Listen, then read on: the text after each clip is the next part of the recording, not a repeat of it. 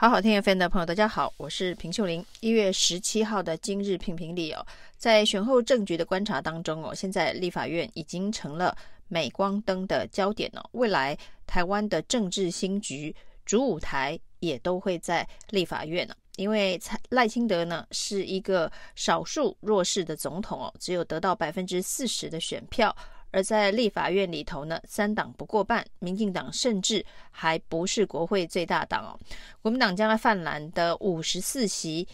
民进党的五十一席，还有民众党的八席哦。未来立法院的政局合纵连横会如何发展？在每一次的议题攻防，在每一次的预算攻防哦，都会是政治最热的话题。那在民众党出手呢？要求在立法院的国会龙头选举哦，因为这个是在新国会成立的当天，二月一号新科立委报到的当天就会发生的政治日程，而且是最重要的一个对决关键呢。所以，民众党出手要求对国会四大改革提案表态，那让他们能够决定要支持蓝绿的。这个正副龙头的搭档人选呢、哦？那对于民众党率先出手，目前看到的是哦，民进党已经婉拒了。民进党由党团总召柯建铭呃出面婉拒有关于民众党要求对于国会改革表态，成为支持立院龙头的前提啊。民进党说呢，呃，民进党自己有自己。国会改革的进程啊，那事实上，国会改革是在二零一六年这个蔡英文当选总统的时候啊，担任第一次总统的时候就提出的承诺，而那个时候呢，他的。立法院正副院长，由于民进党过半了，所以呢，不管是提哪一个组合的立院龙头，通通都是可以轻易过关哦。当时的苏家全与蔡其昌就曾经提出国会改革承诺。那民进党新人新政，蔡英文刚刚当上总统。国会刚刚过半了，提出来的新人新政就是国会改革方案了。那以国会改革方案再加持蔡英文的背书，苏家全跟蔡其昌在民进党立院优势下，当然是风风光光的上任了立法院的院长跟副院长哦。但是在第二个任期啊，游锡坤跟蔡其昌的搭档啊，民进党仍然是呃绝。绝对过半的这个票数哦，也就不再提什么国会改革。那游锡堃给外界的印象呢，就是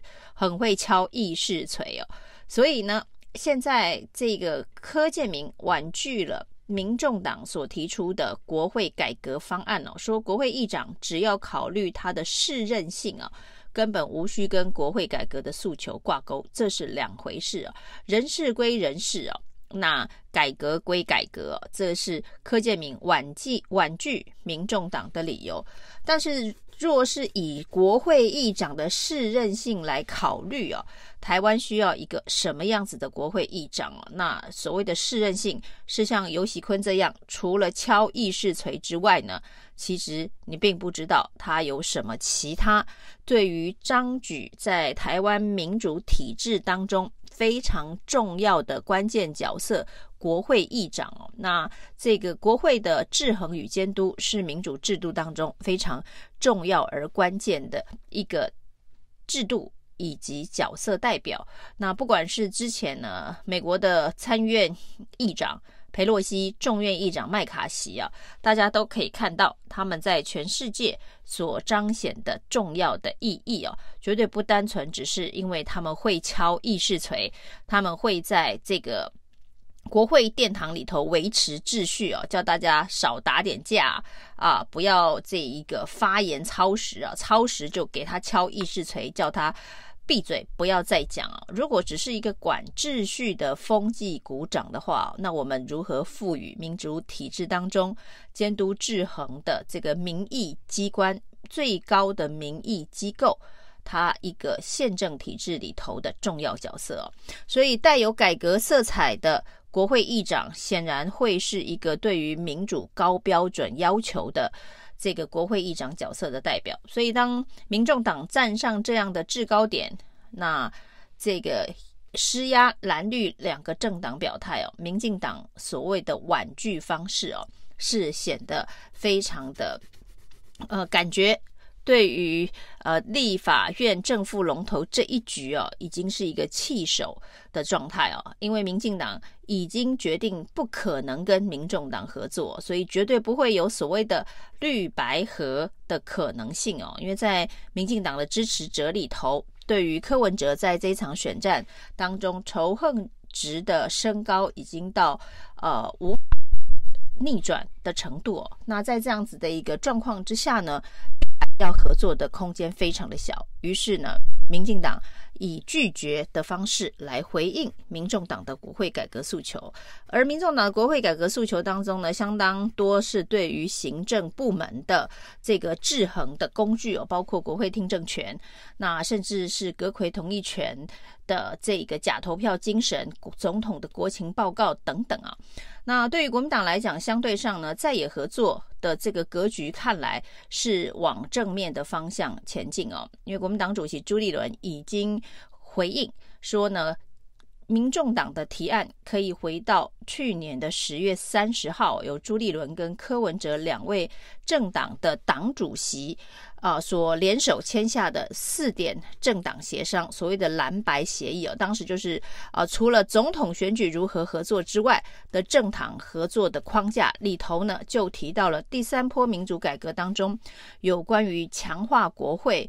监督职权的部分哦，总统的国情报告、阁揆同意权的精神，还有国会听证呢，其实都在里面呢。所以朱立伦算是接了这一颗球，就是回到了。去年十月底蓝白政党协商的结论，那双方对于国会改革方案看来是有高度的共识啊。那如果以朱立伦这个回应的这个方式，代表呢所谓的在野合作，在立院龙头的选举这一仗啊，是正在朝在路上的方向前进哦。那除了朱立伦之外，之前赵少康的战斗蓝呢也表态。那支持国会改革，那他还要加码这个行政部门的阳光法案、地方议会的这个阳光法案的改革，这当然是希望抢得改革形象的共主的角色哦。那改革形象到底是未来选举当中非常关键而重要的，这不只是呃民众党率先出招，国民党也认知哦，所以包括了赵少康，包括了朱立伦，那也顺势接球，并且加码。那新科的立委被视为国民党战将的徐巧芯啊，也立刻的呼应啊。那有关于国会改革诉求，那也提到他认为还可以增加国家机密保护法的这个修法，以及其他相关的这个法案呢。那还有洪孟楷，那也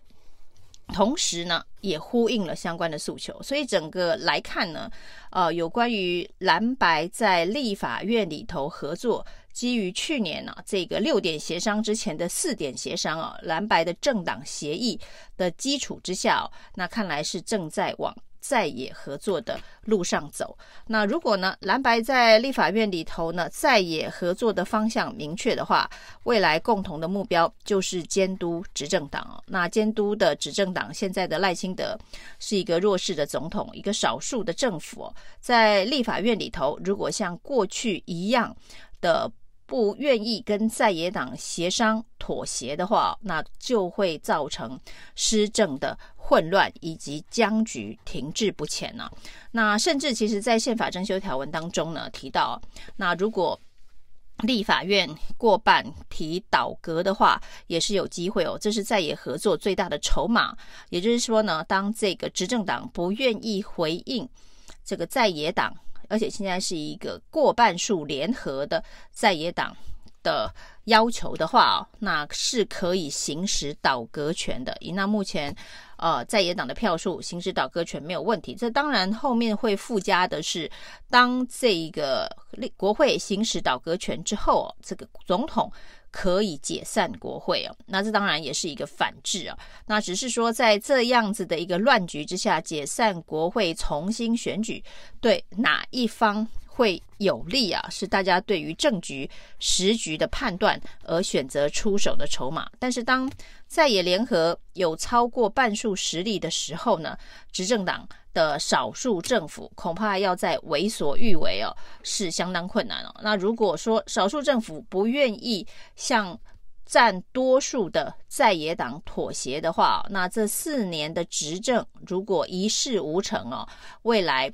四年之后的选举还能不能够连任，就会是一个大问号了。所以对于赖清德来讲，现在的少数政府困境要如何的解套？那是要跟民众党合作，还是？所谓的蓝绿的大联合政府，那这个难度非常的高。那跟民众党合作，那现在呢，可能也有民进党内部对于柯文哲仇恨值居高不下的问题需要处理。所以未来政局会如何发展呢？到目前为止呢，是有多套剧本同时